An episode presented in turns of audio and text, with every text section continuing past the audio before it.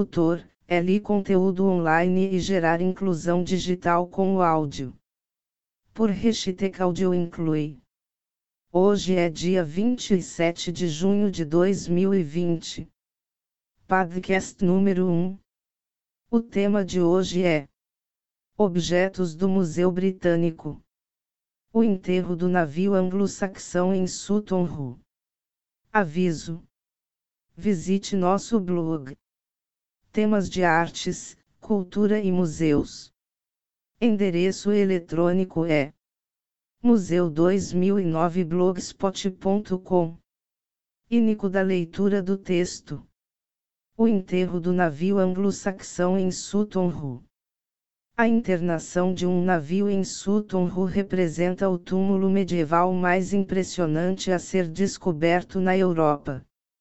Dentro do túmulo havia a marca de um navio apodrecido e uma câmara central cheia de tesouros.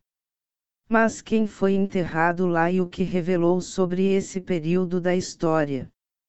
O arqueólogo amador Basil Brown fez a famosa descoberta de uma vida em 1939, quando limpou o solo de Suffolk e revelou a sepultura medieval intacta mais rica da Europa. Mais do que uma sepultura, era um monumento funerário espetacular em escala épica, um navio de 27 metros de comprimento com uma câmara funerária cheia de riquezas deslumbrantes. Enquanto Basil e uma equipe de arqueólogos se aprofundavam, eles descobriram finos versos de festa, tigelas de luxo, talheres de Bizâncio distante, textos luxuosos, acessórios de vestido dourado com granadas do Sri Lanka e o icônico capacete com máscara humana. Os arqueólogos e proprietários de terras Edith Prit ficaram estupefatos. Era claramente o túmulo de uma pessoa importante, alguém que deveria ser lembrado. Mas quem foi? E o que a escavação de Sutton Hoo pode nos dizer sobre a sociedade anglo-saxônica? O túmulo de um rei. Subranin, curadora das primeiras coleções europeias medievais, diz que o enterro foi o local de descanso final de alguém que morreu no início do século VII, durante o período anglo-saxão, um tempo antes da Inglaterra existir. Ela destaca o esforço e a mão de obra que seriam necessários para posicionar e enterrar o navio, envolveria arrastar o navio para cima do rio Deban, cavar uma vala grande, cortar árvores para criar a câmara, vestir-a com elegância e elevar o rio. Os enterros de navios eram raros na Inglaterra anglo-saxônica, provavelmente reservada para as pessoas mais importantes da sociedade, então é provável que tenha havido uma enorme cerimônia fúnebre. É esse esforço, juntamente com a qualidade e a quantidade de produtos funerários de todo o mundo conhecido na época, que fez as pessoas pensarem que um rei anglo-saxão pode ter sido enterrado aqui. Não podemos nomear esse rei com certeza, mas um candidato popular era Edvald, que governou o reino de Estanglia nessa época no início do século VII. Ele também pode ter poder sobre os reinos vizinhos, o que pode lhe render uma boa expulsão. O corpo desaparecido. Infelizmente, nunca saberemos a verdadeira identidade do habitante da sepultura. Quando foi desenterrado em 1939, quaisquer restos corporais foram reivindicados pelo solo local ácido para deixar apenas uma lacuna em forma humana entre os tesouros internos. Isso levou a especulações iniciais sobre se o enterro do navio Sutton Hoo era realmente um cenotáfio, uma tumba vazia ou um monumento erguido em homenagem a uma pessoa cujos restos mortais estão em outro lugar. No entanto, análises mais recentes detectaram fosfato no solo, um indicador de que um corpo humano já esteve em repouso ali. Por fim, Branning não acha que a identidade seja tão importante, a ciência moderna pode ter resolvido o mistério sobre se alguém foi enterrado aqui. Mas a escavação de 1939 realizada por Basil Brown e outros arqueólogos foi tão bem que seus resultados transformaram nossa compreensão desse tempo na história e as vidas e crenças das pessoas que viviam na época. Esse é um resultado mais valioso, na minha opinião. Apesar da falta de restos humanos, ainda é possível obter informações pessoais sobre o habitante. Reunindo evidências.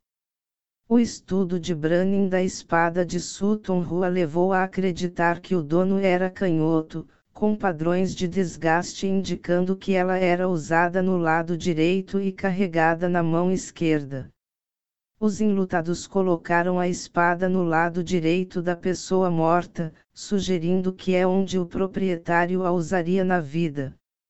Eles efetivamente escolheram consagrar essa canhota de uma maneira muito visual no funeral.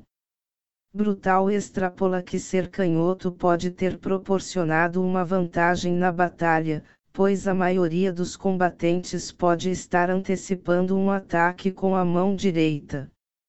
Senti uma pequena sacudida quando montei essa teoria.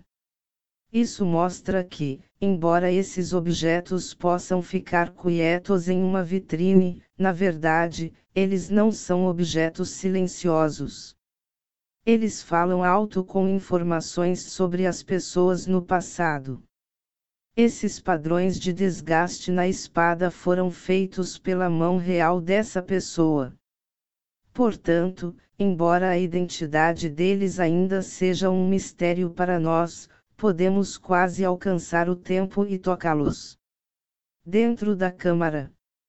Os outros bens graves também nos dizem muito sobre a pessoa enterrada lá. Os enlutados de Sutton Rue escolheram e organizaram os túmulos em torno da câmara funerária de maneira significativa para transmitir mensagens sobre a identidade e o status da pessoa morta na sociedade, como um líder poderoso, rico, generoso, conectado com o mundo em geral e com o glorioso passado romano os curadores do Museu Britânico se uniram ao ilustrador Craig Williams para recriar a aparência da câmara funerária. A câmara estava alojada no coração do navio, no ponto mais baixo. A câmara funerária estava cheia de equipamentos militares, testes e tesouros da mais alta qualidade. Itens de metal sobreviverão melhor ao solo ácido do que itens orgânicos, como tecido e madeira, mas algumas coisas mais delicadas foram preservadas, incluindo uma pequena joaninha. Arte de tirar o fôlego. O icônico capacete Sutton Rue estava envolto em pano e colocado perto do lado esquerdo da cabeça da pessoa morta.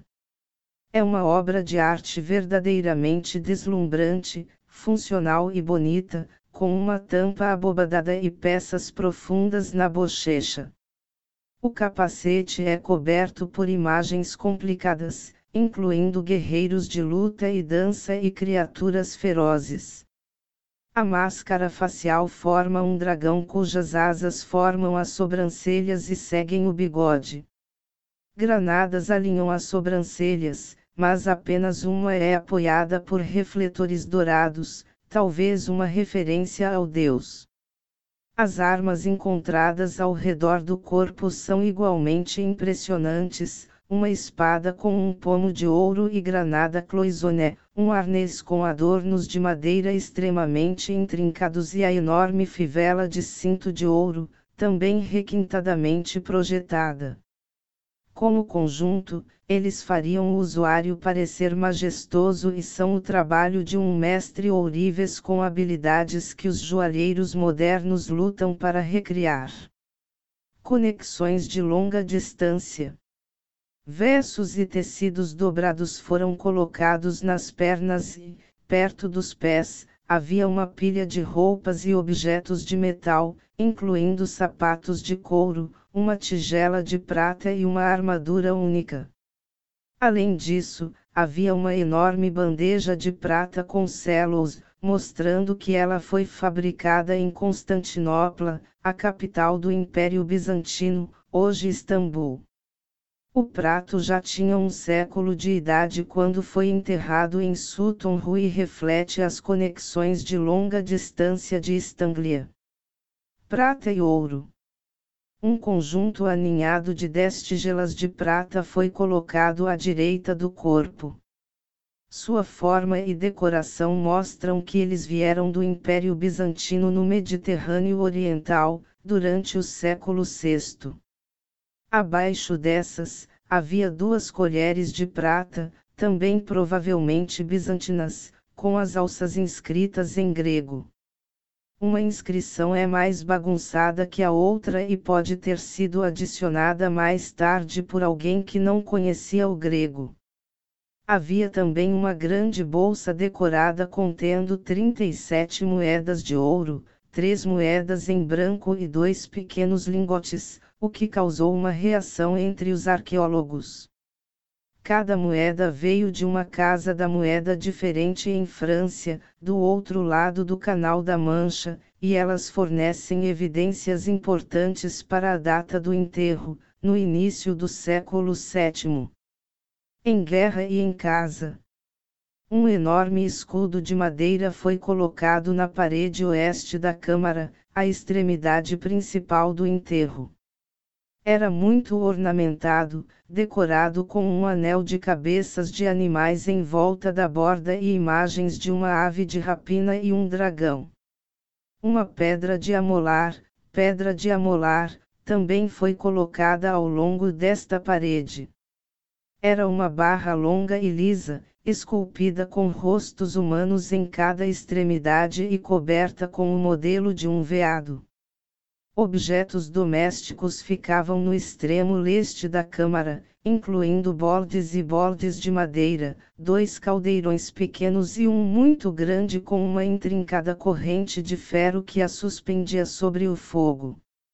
Uma luz sobre a Idade das Trevas.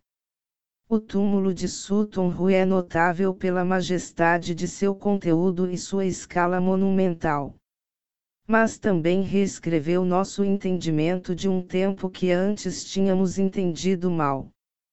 A Grã-Bretanha pós-romana foi considerada como tendo entrado na Idade das Trevas, onde a civilização em todos os aspectos da vida declinou. Sutton provou o contrário. Este único enterro em um belo canto de Suffolk incorporou uma sociedade de notáveis realizações artísticas, sistemas de crenças complexos e conexões internacionais de longo alcance, para não mencionar imenso poder e riqueza pessoais, diz Branning. As imagens de salões de madeira em alta, tesouros reluzentes, reis poderosos e funerais espetaculares no poema inglês antigo Beowulf não podiam mais ser lidas como lendas, elas eram realidade, pelo menos para os poucos privilegiados da sociedade anglo-saxônica antiga. O capacete Sutton Hoo é um dos únicos quatro capacetes anglo-saxões completos para sobreviver foi cuidadosamente reconstruído a partir de pedaços quebrados. A boca, o nariz e as sobrancelhas do capacete formam a imagem de uma fera voadora. Agradecemos os nossos ouvintes. Convidamos a todos para ouvirem nossos podcasts. Obrigado.